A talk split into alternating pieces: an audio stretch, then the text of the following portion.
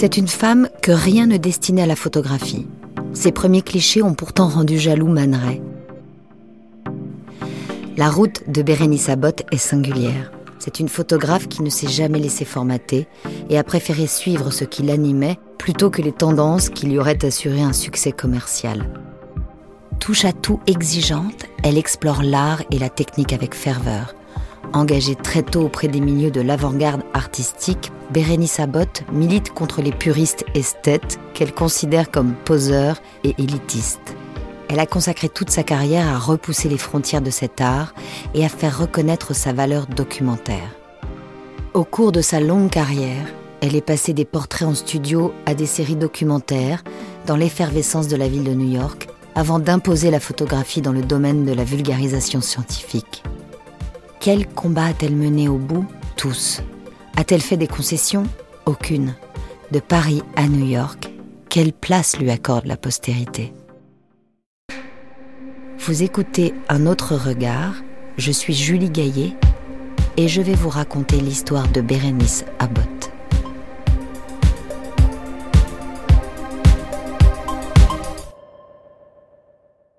Bérénice Abbott naît le 17 juillet 1898 à Springfield, dans l'Ohio. Bérénice a 19 ans quand elle entre à Columbus, l'université d'État de l'Ohio, pour étudier le journalisme. Elle n'est pas satisfaite par la qualité des cours et accepte l'invitation d'une ancienne camarade de classe, Sue Jenkins, à découvrir New York. Bérénice a peu d'argent. Son ami lui prête 20 dollars pour payer son billet de train. La voilà dans le quartier de Greenwich Village où vivent de nombreux artistes. Elle se met en colocation avec Sue Jenkins et son futur mari, qui sont tous deux metteurs en scène. Elle pense s'inscrire à l'université Columbia pour poursuivre ses études de journalisme, mais là encore, elle est déçue par la nature des cours et les salles bondées. Elle reste une semaine avant de tirer un trait définitif sur ses études de journalisme. Elle emménage ensuite dans un appartement de deux pièces, dont l'une lui sert de studio dans lequel elle s'essaie à la sculpture. Son activité de sculptrice est encouragée par Marcel Duchamp, qui lui commande des figurines pour un jeu d'échecs. C'est lui qui lui présente Man Mais au début des années 1920, la vie d'artiste à New York est difficile. L'Europe est un symbole d'Eldorado culturel et de nombreux artistes décident d'émigrer pour y tenter leur chance.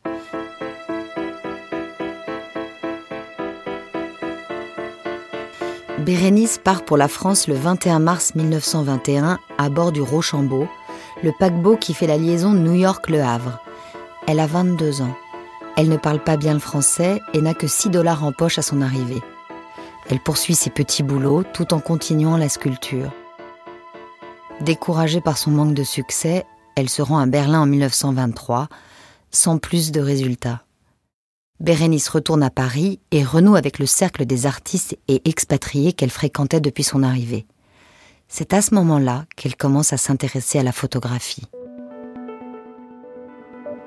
Au même moment, Man connaît le succès grâce à son atelier de portrait, ouvert peu de temps après son arrivée à Paris en 1921.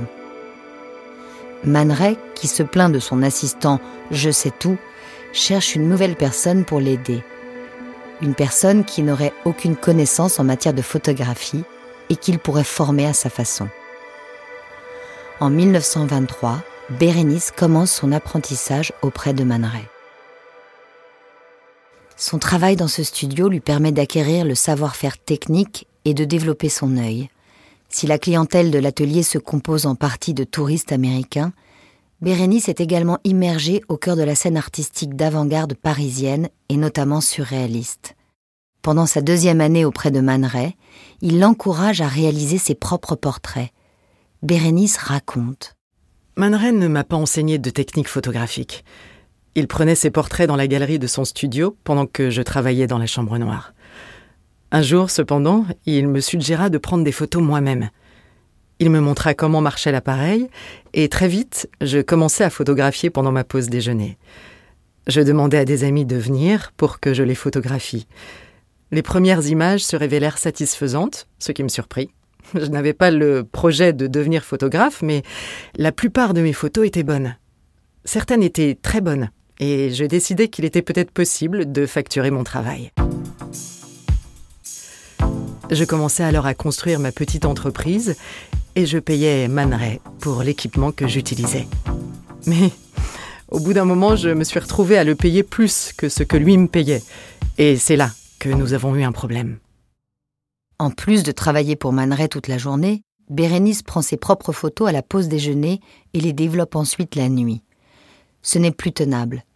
Nous sommes en 1926, la collaboration entre Bérénice Abbott et Man prend fin. La rupture survient lorsque la mécène et collectionneuse Peggy Guggenheim demande à Bérénice de faire son portrait. Man intervient. Pour lui, les clients fortunés devraient faire appel à lui et pas à son assistante. Man était un peu inquiet car ni l'un ni l'autre n'avions pensé que j'atteindrais ce niveau aussi vite. Il a pris des portraits d'hommes fantastiques, mais ces femmes sont principalement de jolis objets. Je ne pensais pas en termes de rapport homme-femme à l'époque. Mais il se trouve que les photographies que je prenais étaient différentes des siennes, en particulier les femmes.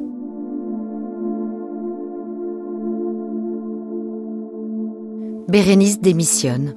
Man a été pris à son propre jeu en voulant engager une novice. Il a en effet le sentiment, à tort ou à raison, d'être dépassé par le talent et le succès de Bérénice, son élève. Il aurait pu s'en réjouir, mais s'en offusque. Bérénice racontera tout le temps où je débutais, je faisais en sorte de ne pas essayer d'entrer en concurrence avec Maneret.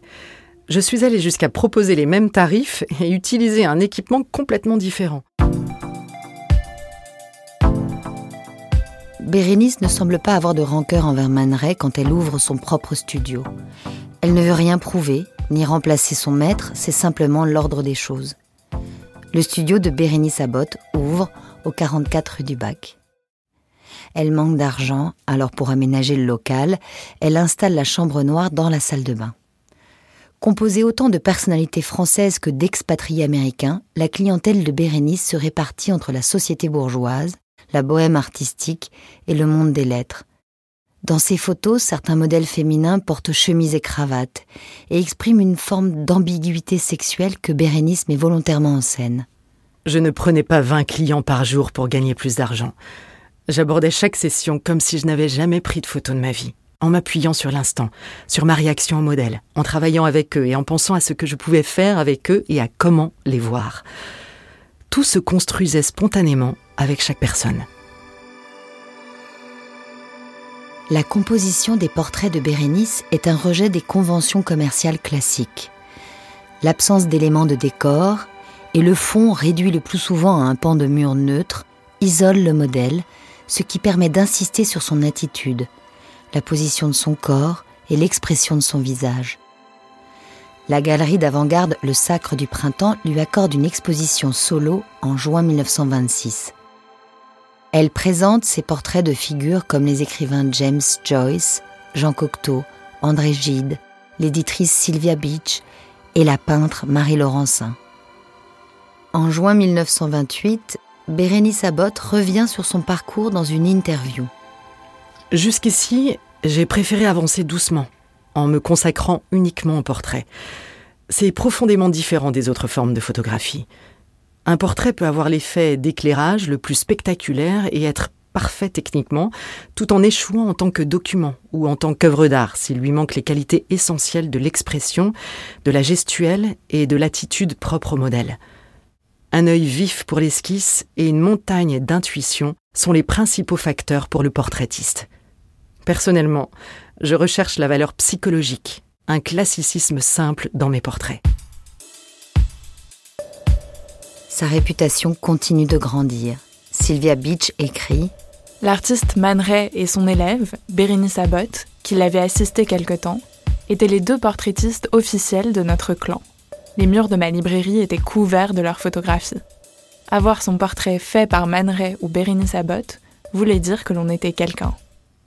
Parmi les personnes dont Bérénice Abbott tire le portrait, il y a Eugène Adjet. Sauf que lui n'est pas venu la voir dans son studio, c'est elle qui toque à sa porte en 1926. L'année précédente, Man lui avait fait découvrir ce photographe qui avait documenté les rues de Paris au tournant du siècle, immortalisant la ville en pleine mutation. Bérénice admire immédiatement son travail et décide de rendre visite à ce pionnier de la photographie documentaire. Elle découvre qu'il vit de peu et vend ses photographies pour pas grand-chose. Elle en achète quelques-unes et encourage ses amis à faire de même. Il n'y a pas d'intérêt à débattre pour savoir si la photographie est ou non un art. Les résultats parleront d'eux-mêmes, avec le temps. Le travail d'Eugène Adjé ouvre un nouveau monde dans le domaine de l'expression créative. Nous sommes face à un nouveau géant, une brute douce, qui nous a fait découvrir de nouvelles richesses, avec calme et sans ostentation. Avec la photographie documentaire et le travail d'Adjé, de nouveaux horizons s'ouvrent à Bérénice Abbott. Il est le précurseur moderne, dans le sens où, jusqu'alors, le médium avait été utilisé à une échelle artisanale et à des fins limitées. Les photographes étaient des commerçants insignifiants, tirant leur subsistance de leurs tâches quotidiennes et sordides, consistant à donner à tous les hommes un air d'importance et à rendre belles toutes les femmes. Quelques âmes pathétiques occupaient leur temps libre à créer des images artistiques, des filles alanguies sous des arbres, des reflets de nénuphars, des tours et des arcades dans les lumières tamisées, ces dernières images étant les plus repoussantes d'entre toutes. Les nombreuses expérimentations curieuses ne sont pas moins ennuyeuses, c'est la forme la plus facile de photographie. Le travail d'Adjé n'était pas esthétique. Sa passion l'emportait sur tout et conduisait sa vie. En tant qu'artiste, il voyait de façon abstraite et je crois qu'il a réussi à nous faire ressentir ce qu'il voyait.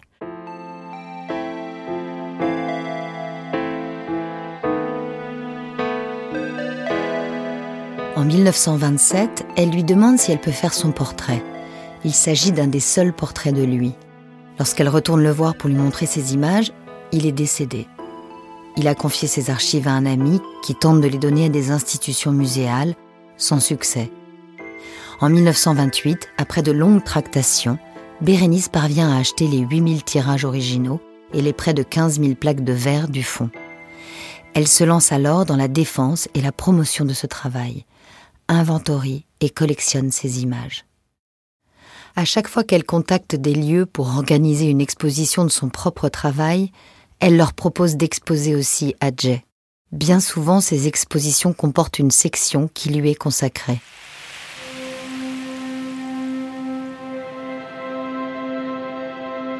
Nous sommes au début de l'année 1929. Bérénice a 31 ans quand elle retourne à New York pour y poursuivre son activité. À son départ de Paris, elle déclare Quand je suis arrivée ici il y a sept ans, j'avais fui. Mais euh, je suppose que ceux qui se rebellent le plus contre les États-Unis sont ceux qui les aiment le plus.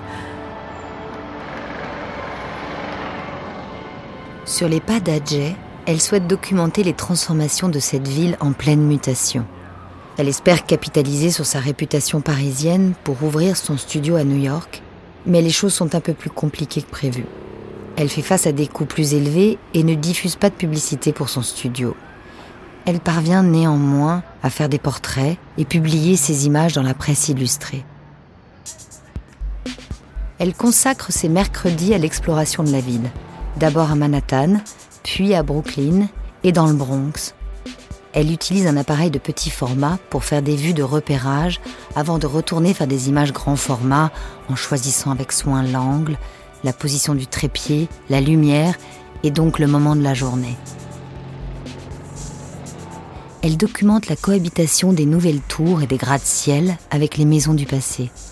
Elle photographie des fragments d'architecture, des vues d'ensemble, les vitrines de magasins, les enseignes. Elle expérimente la plongée, la contre-plongée, joue sur les contrastes et la mise au point. Elle passe de la photographie de studio à la photographie de rue et se passionne pour ce qu'elle trouve dans ses explorations urbaines. C'était sur la septième rue. La lumière était géniale et l'aspect photographique de la scène était spectaculaire. Je savais clairement que j'allais faire une bonne photo. Beaucoup de gens ne comprennent pas que plein de bons sujets ne se prêtent pas à la photographie. Mais celui-ci, oui. Bérénice parle ici d'une enseigne d'un marchand de volailles. Elle s'intéresse aux sujets les plus américains. Elle photographie un restaurant self automatique et raconte J'ai toujours pensé que les restaurants self automatiques étaient un sujet extrêmement américain. On n'aurait jamais vu cela ailleurs dans le monde. En fait, la nourriture n'était pas si mauvaise et c'est dommage qu'on y ait mis fin. Malgré sa réputation parisienne et son succès critique, son studio de portrait ne lui offre pas de revenus stables. Le crash de Wall Street en 1929 et la Grande Dépression qui s'ensuit n'arrangent rien. Elle demande donc des bourses pour poursuivre son travail de documentation de New York à des institutions comme la Fondation Guggenheim, le Musée de la ville de New York, la Société historique de New York et même auprès de mécènes privés, en écrivant personnellement à 200 mécènes de ces musées, toujours sans succès. Son projet s'appelle Changing New York.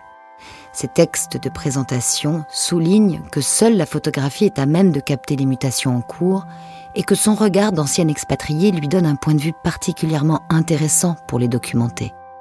Le vieux New York est en train de disparaître à vive allure. À peu près partout dans Manhattan, on peut balayer du regard la rencontre fracassante de l'ancien et du nouveau, et les prémices audacieuses du futur. Cette qualité dynamique devrait être saisie et enregistrée immédiatement par une interprétation documentaire de New York City. La ville est en train de se faire et si cette transition n'est pas cristallisée maintenant de façon pérenne, elle sera à jamais perdue. Seul l'appareil photo peut saisir les surfaces rapides des villes d'aujourd'hui et parler un langage intelligible à tous. Mon attitude, en tant qu'américaine dont le jugement est tempéré par un long séjour à l'étranger et dont l'observation est rendue plus sensible par une perspective plus vraie, rend non seulement mon point de vue critique plus aiguisé, mais m'apporte une appréciation entière de ce que d'autres pourraient trouver banal. Depuis mon retour, je ne brûle que d'une envie, un désir, saisir et documenter cette ville inimitable. Mais pour se plonger dans ce travail avec la finesse de concentration qu'un tel investissement requiert, il lui faut de l'argent. En 1933, elle n'a toujours pas obtenu l'aide escomptée. Pourtant, ses photographies de New York sont publiées et exposées, d'abord au Musée d'art moderne, puis en 1932 à l'ouverture du Musée de la ville de New York, qui lui consacre d'ailleurs une exposition monographique en octobre 1934. La critique Elizabeth McCausland, qui débute alors et deviendra une figure importante, écrit une critique positive dans The Springfield Republican, un petit journal du Massachusetts. À partir de là, elle sera un fervent soutien de Berenice Abbott et deviendra également sa partenaire amoureuse pendant 30 ans. À cette époque, le gouvernement de Roosevelt imagine le New Deal pour contrecarrer la Grande Dépression. Ce vaste programme de relance de l'économie inclut des investissements dans les infrastructures pour créer de l'emploi, mais aussi un soutien aux artistes et à la création. Le projet fédéral pour les arts commande de nombreuses œuvres publiques à des artistes, pour décorer des bâtiments par exemple. La section new-yorkaise inclut des aides pour la photographie auquel Bérénice candidate en février 1935. Photographier New York, c'est tenter de capturer sur la surface sensible et délicate de l'émulsion photographique l'esprit d'une métropole, tout en restant fidèle à son essence, son rythme rapide, ses rues embouteillées, son passé qui coudoie le présent. Le rythme de la métropole n'est pas celui de l'éternité, ou même du temps, mais de l'instant qui s'évanouit. C'est alors qu'un tel travail acquiert une portée tout à la fois spécifiquement documentaire et artistique. Bérénice Abbott s'éloigne des canons de la photographie dite artistique avec son ambition d'une documentation tentaculaire. Le monde de l'art n'est pas forcément à même de comprendre un tel projet. En septembre 1935, elle obtient malgré tout le soutien du projet fédéral pour les arts sur quatre années. Cela lui permet d'employer une petite équipe et d'acquérir de l'équipement, notamment une voiture d'occasion. Elle s'entoure de chercheurs chargés de rassembler de nombreuses informations annexes liées aux images, qui dressent des cartes et décrivent les bâtiments, expliquent le fonctionnement des commerces, rassemblent coupures de presse et entretiens. Après six années de tentatives infructueuses, elle est enfin financée. Elle peut donc travailler à plein temps sur son projet Changing New York, ce qui lui permet d'avancer plus vite. Fin 1937, elle présente une exposition de 110 images au musée de la ville de New York. L'année suivante, l'éditeur Edward Payson Dutton contacte le musée pour un livre de photographie de New York et Changing New York paraît en 1939. L'ouvrage sert de guide aux visiteurs de la Foire internationale de New York. En 1938, le magazine Life publie un article détaillé sur son projet. Cela lui donne une visibilité auprès du grand public. Ces images sont largement diffusées.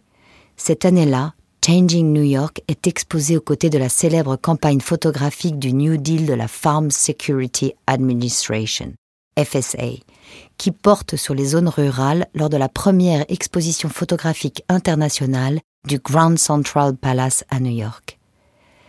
Elle cesse le projet en 1939, faute de soutien renouvelé du projet fédéral pour les arts. Elle aura donc travaillé dix ans à cette documentation six toutes seules et quatre avec un financement. Aujourd'hui, ces photographies sont conservées au musée de la ville de New York. Bérénice Abbott cherche un nouvel objectif pour son travail. Son œuvre autour de la ville l'a laissée fatiguée. Elle ne veut plus se battre pour une cause perdue, pour des photos qui ne verront jamais le jour. Pour autant, il est impératif de trouver un projet qui lui semble noble et digne de son attention. Je me suis demandé que vais-je faire à présent? J'avais toujours pensé que le sujet était une chose importante. Il me fallait un sujet qui devait être examiné, exploré, un sujet qui avait un sens. Le fait de prendre des photographies en tant que telles n'a jamais eu beaucoup de sens pour moi. Il me fallait une raison. Et je me suis dit, où sont les trucs audacieux d'aujourd'hui qui sortent de l'ordinaire? Je n'arrêtais pas de m'agiter dans tous les sens. Après tout, nous étions dans l'âge de la science.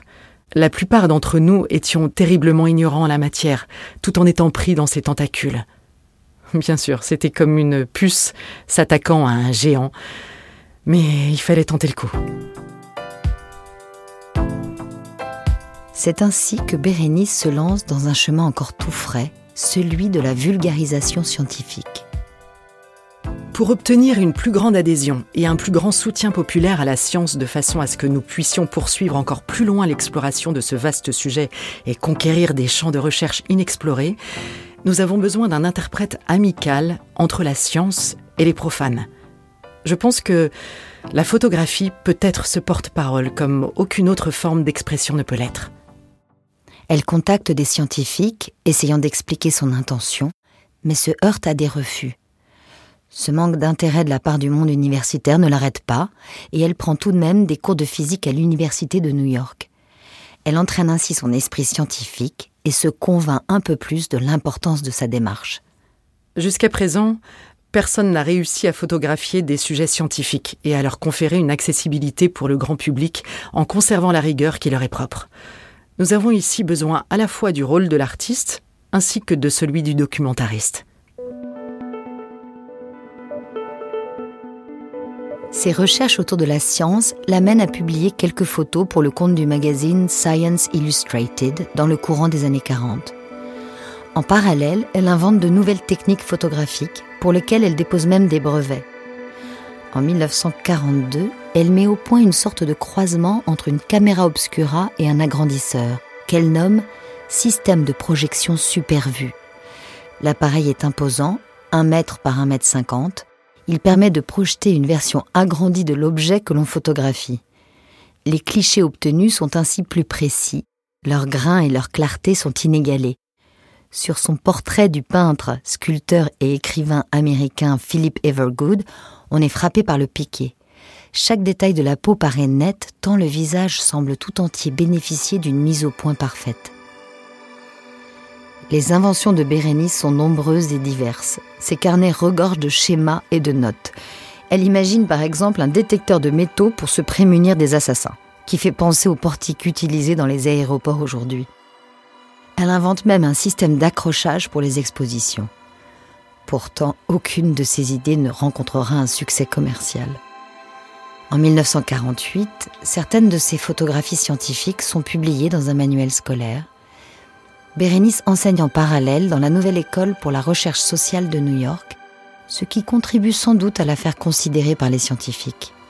À propos de son travail en tant que professeur de photographie, elle dit Il y avait quelques étudiants talentueux, mais pas tant que ça. Le mieux que l'on puisse faire dans un cours comme cela, c'est d'aider les étudiants à se trouver eux-mêmes. J'essayais de leur apprendre à être eux-mêmes, à avoir le courage d'être eux-mêmes. Je ne leur ai jamais montré aucune de mes photographies. Je ne voulais pas les influencer. Je voulais qu'ils trouvent leur propre voie.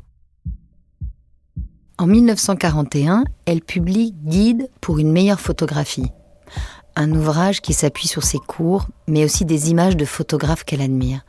Le livre connaît un certain succès et est réédité plusieurs fois.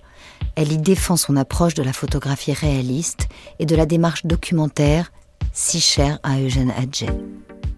La technique pour euh, la gloire de la technique, c'est comme l'art pour l'art, une forme d'isolement artistique, une échappatoire créative. En somme, ce que fait la photographie, c'est communiquer. Parce que ce dont nous avons besoin aujourd'hui, c'est d'un art humain, aussi vaste que le monde de la connaissance humaine et de l'action.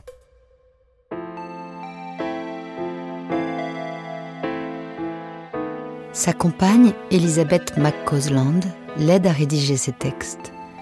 Elles travailleront d'ailleurs main dans la main toute leur vie, jusqu'à la mort d'Elisabeth en 1965. Bérénice tente de convaincre des éditeurs de publier ses ouvrages mais la plupart de ses projets restent sans suite. Elle parvient tout de même à publier un livre sur le quartier de Greenwich Village, où elle vit avec Elisabeth. En 1951, lors d'une conférence en présence de photographes renommés, elle critique ouvertement les artistes avec un grand A. Elle dénonce les pratiques qui visent à placer la photographie en regard de la peinture et condamne ceux qui entretiennent cette idée. La tendance à être très précieux, très exclusif, très jaloux de son autorité, d'exclure tous ceux qui ne rentreraient pas dans le cadre sanctifié de l'art. Les imitateurs de la peinture abstraite, du pur motif, de la vitre de fenêtre cassée ou de la peinture écaillée, je pense qu'ils représentent le summum. En 1954, Bérénice a 56 ans quand elle se lance à nouveau dans un travail titanesque parcourant sur toute sa longueur la route US 1 qui longe la côte est des États-Unis, du Maine à la Floride, elle photographie la vie des petites villes. Toujours animée par le désir d'une rencontre entre documentaire et art, elle arpente la route aller et retour. Mais elle ne parviendra jamais à publier ce vaste projet. Et le courage commence à lui manquer face au refus persistant des éditeurs. En 1957, une nouvelle opportunité se présente. Le Comité pour l'étude des sciences physiques, composé de scientifiques du MIT et de professeurs de lycée, souhaite concevoir un nouveau programme de physique qui fera la part belle au support visuel. Le président du comité connaît le travail de Bérénice Abbott et l'engage. Elle produit des clichés à la fois beaux et pédagogiques. Grâce à sa maîtrise des techniques, elle parvient à faire ressortir des propriétés physiques tout en proposant des photos surprenantes aux grandes qualités esthétiques. Un jeu sur les multiples expositions permet par exemple de montrer les différentes étapes des rebonds d'une balle de golf. On voit clairement sur le cliché que l'ampleur des sauts diminue à mesure que l'énergie se dissipe. Une autre photo montre en macroscopie les séparations entre des bulles de savon. Les films d'eau séparant chaque bulle, qu'on appelle aussi ménisque, sont clairement visibles sur le cliché, créant un motif géométrique épuré. Elle utilise la matière et ses propriétés physiques. L'eau révèle ainsi les ondes sonores dans un jeu de reflets et la limaille de fer matérialise les champs magnétiques d'une surface aimantée dans un arrangement de motifs réguliers. Ces photos sont exposées à la Nouvelle École pour la recherche sociale. À cette occasion, le magazine Art in America cite Berenice Abbott. L'article, paru en 1959, reprend des arguments avancés par la photographe déjà 20 ans plus tôt, mais qui à l'époque n'avaient convaincu personne. Bérénice disait alors La photographie est née dans les années qui ont ouvert l'âge de la science. C'est l'enfant de la science et de l'art. Il est certain que la vérité scientifique et les phénomènes naturels sont des sujets tout aussi bons pour l'art que l'homme et ses émotions, dans leur infinie variété. Bérénice voit son travail autour de la science légitimé et apprécié par l'institution, la critique et le public. C'est la consécration. Elle est invitée à la télévision pour parler de sa démarche et ses photos sont utilisées pour illustrer de nombreux ouvrages. À partir des années 70, Bérénice commence à être reconnue. Un premier livre monographique lui est consacré. Elle est représentée par une galerie, ce qui lui permet enfin d'avoir des revenus et une sécurité financière. Entre 1970 et 1980, de nombreux musées exposent ses œuvres et portent sa démarche auprès du public. Hank O'Neill publie une biographie en 1982 avec des commentaires sur ses photographies par Abbott elle-même. Elle meurt chez elle, dans le Maine, en 1991, à l'âge de 93 ans. Bérénice Abbott reconnaît qu'elle est arrivée à la photographie quasiment par hasard, ce qui ne l'a pas empêchée de se battre toute sa vie pour son travail et élargir le champ des possibles dans le domaine de la photographie. Sa carrière est marquée par des projets ambitieux, souvent accompagnés de difficultés financières qui n'ont pourtant jamais entamé sa ténacité. Bérénice était une créatrice aux multiples facettes, à la fois portraitiste et documentariste, enseignante poussant ses élèves à trouver leur propre voie, inventrice d'appareils sophistiqués, c'est une véritable pionnière. Son acharnement pour faire publier sa propre œuvre, mais aussi celle des autres, montre l'importance qu'elle accordait à la transmission et au fait de laisser une trace aux générations futures. En écrivant des manuels techniques, en créant des images intrigantes à la géométrie abstraite, elle est parvenue à expliquer avec clarté des phénomènes scientifiques complexes. Sa démarche inédite ouvre les possibles d'un territoire encore neuf à l'époque, la vulgarisation scientifique par la photographie.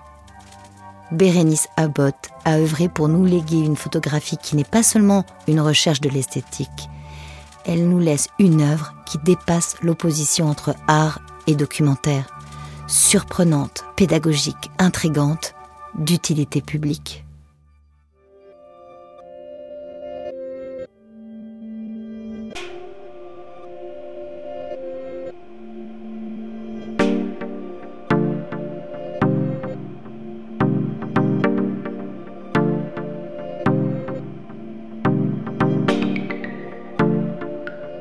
Je suis Julie Gaillet et vous venez d'écouter Un autre regard, un podcast produit par Louis Média. Le texte est de Lucie Thomas et Gabriel Arin Pillot. La musique est de Raphaël Ankerman et d'Adrien Casalis. Les illustrations sont réalisées par Louise de Crozal. Théo Boulanger a fait la réalisation et le mixage de cet épisode. L'enregistrement a été fait par le studio La Fugitive. Louise Emerlet est en charge de la production d'un autre regard. La supervision éditoriale et de production était assurée par Maureen Wilson et Mélissa Bounoua. Merci à Clara Beauvresse, historienne et chercheuse, qui nous a permis de produire un contenu historique rigoureux. Clara Bouvresse est docteur en histoire de l'art et spécialiste de photographie et notamment l'autrice de L'histoire de l'agence Magnum aux éditions Flammarion et Femme photographe aux éditions Actes Sud. Vous pouvez retrouver les références des ressources utilisées pour ce podcast sur notre site internet louismedia.com. Si ce podcast vous a plu, n'hésitez pas à en parler autour de vous. Merci.